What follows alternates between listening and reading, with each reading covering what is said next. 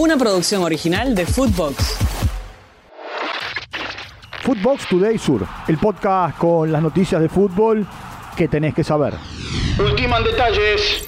A 72 horas del Superclásico, Martín de Michelis y Diego Martínez empiezan a definir cómo formarán sus equipos. En River, Matías Craneviter y Manuel Lanzini tienen el alta médica después de sus lesiones. ¿Qué hará con ellos de Michelis? Lo mismo ocurre con Miguel Ángel Borja, que sigue con trabajos de kinesiología y no se sabe si llegará al partido con Boca. Mientras que en el Geneise Paul Fernández está descartado y el gran interrogante es saber si desde el arranque jugará el uruguayo Edinson Cavani o irá al banco de los suplentes. En la práctica del día de ayer, Cristian Lema sufrió una sobrecarga muscular. Otra vez ganó sobre la hora.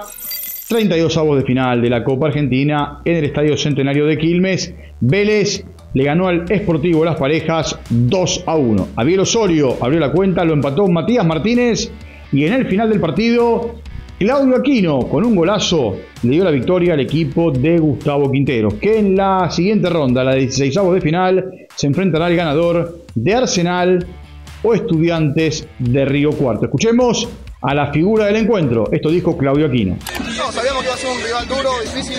Creo que el segundo tiempo nos costó un poco. Ellos salieron un poco más adelante. Eh, pero nada, creo que después fuimos justo ganador y que creo que por eso nos quedamos con la victoria.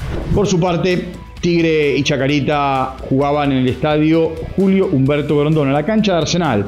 Ganaba Tigre 1 a 0 con Brian Alemán. Había sido expulsado Agustín Cardoso y el partido se suspendió a los 50 minutos por una agresión desde la tribuna a Fernando Brandán. Escuchemos a Néstor Gorosito, el técnico de Tigre. Nada, que está mal cómo van a arrojar una botella. Después hay imágenes que son un poquito confusas, que el jugador lo corre a un compañero, de, a uno de Tigre, y cabecea la, la botella, pero no hay por qué arrojar una botella. Lo vio todo el mundo.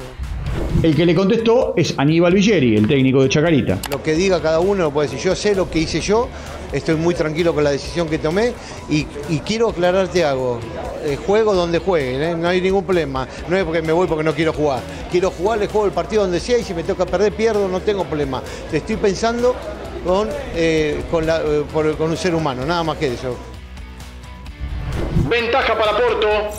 Champions League se cerraron los partidos de ida de octavos de final en el estadio Diego Armando Maradona.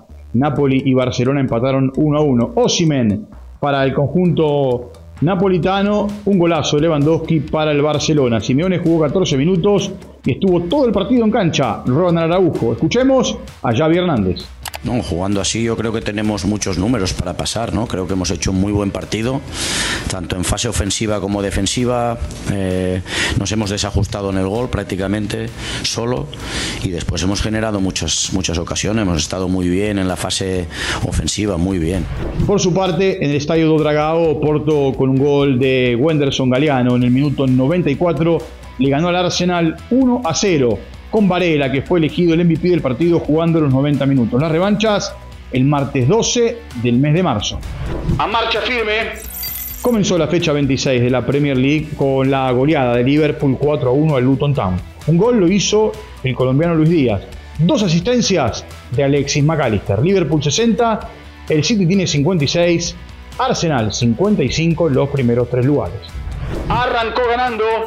Inter Miami le ganó al Real Salt Lake 1 a 0 en el Chase Stadium.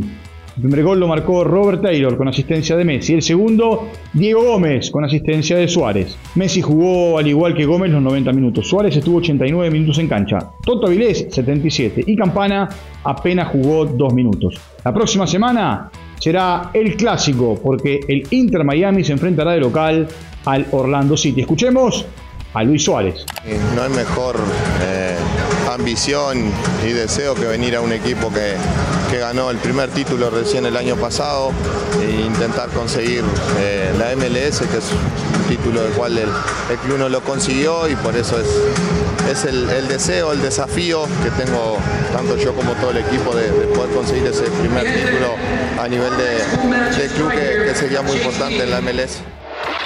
Footbox Today Sur. Una producción original de Footbox.